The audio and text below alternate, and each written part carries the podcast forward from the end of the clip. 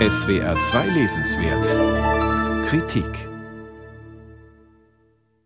Ein Generationenbuch ist beabsichtigt, die Charakterisierung jüngerer Politikerinnen und Politiker nach der Ära Merkel, der Versuch, gemeinsame prägende Erfahrungen und Handlungen herauszuarbeiten. Ein interessanter, ein anspruchsvoller Ansatz. Die Tagesjournalistin Anna Sauerbrei benennt zunächst eine sogenannte Generation Sneaker und strapaziert diesen Begriff fortan allzu sehr.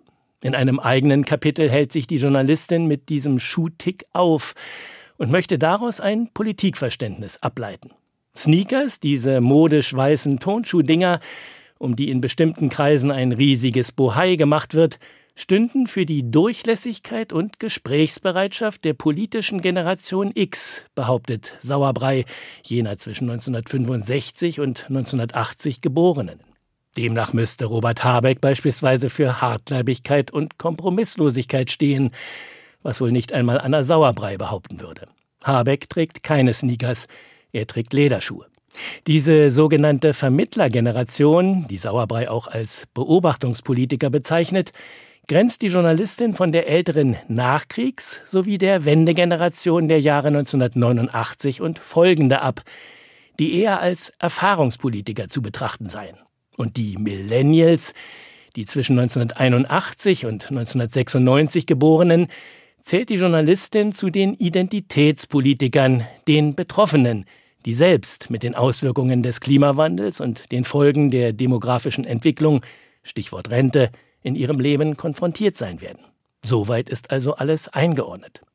Sodann ermittelt Anna Sauerbrei überparteiliche Gesprächskreise.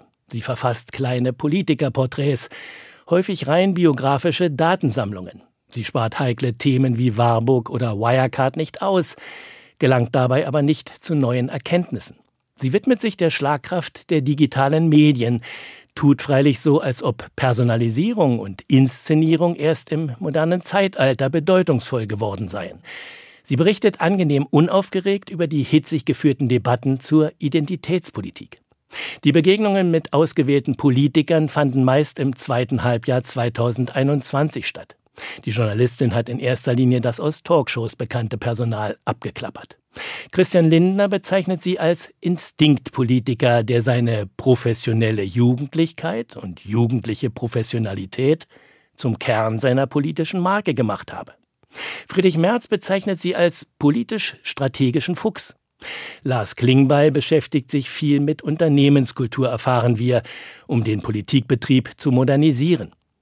Dass Konstantin von Notz, Bundestagsabgeordneter der Grünen, nicht erst seit 2018, wie sie schreibt, das Gespräch über feststehende politische Bündnisse hinaus sucht und eine Gesprächsrunde mit der FDP in Berlin einleitet, ist der Autorin offenbar entgangen.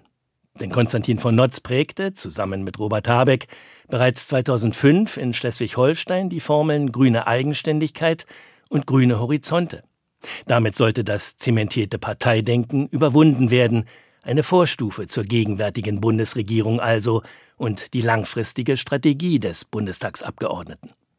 Das größte Manko des Buchs, das Manuskript wurde vor dem 24. Februar abgeschlossen. Die Auswirkungen des Ukraine-Kriegs kommen darin also nicht vor. Und seltsamerweise spielen auch die Auswirkungen der Pandemie in diesem Buch kaum eine Rolle. Auch diese sind ja so etwas wie eine Zeitenwende.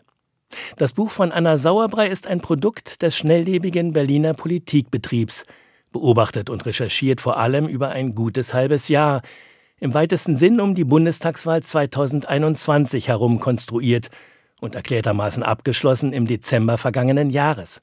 Ein Rückblick mit Einsichten in den Berliner Politikbetrieb und Annäherungen an ausgewählte Politikerinnen und Politiker, insgesamt kurzatmig und oberflächlich, und schon beim Erscheinen in der Gewichtung überholt. Anna Sauerbrei, Machtwechsel, wie eine neue Politikergeneration das Land verändert. Rowold Berlin, 22 Euro.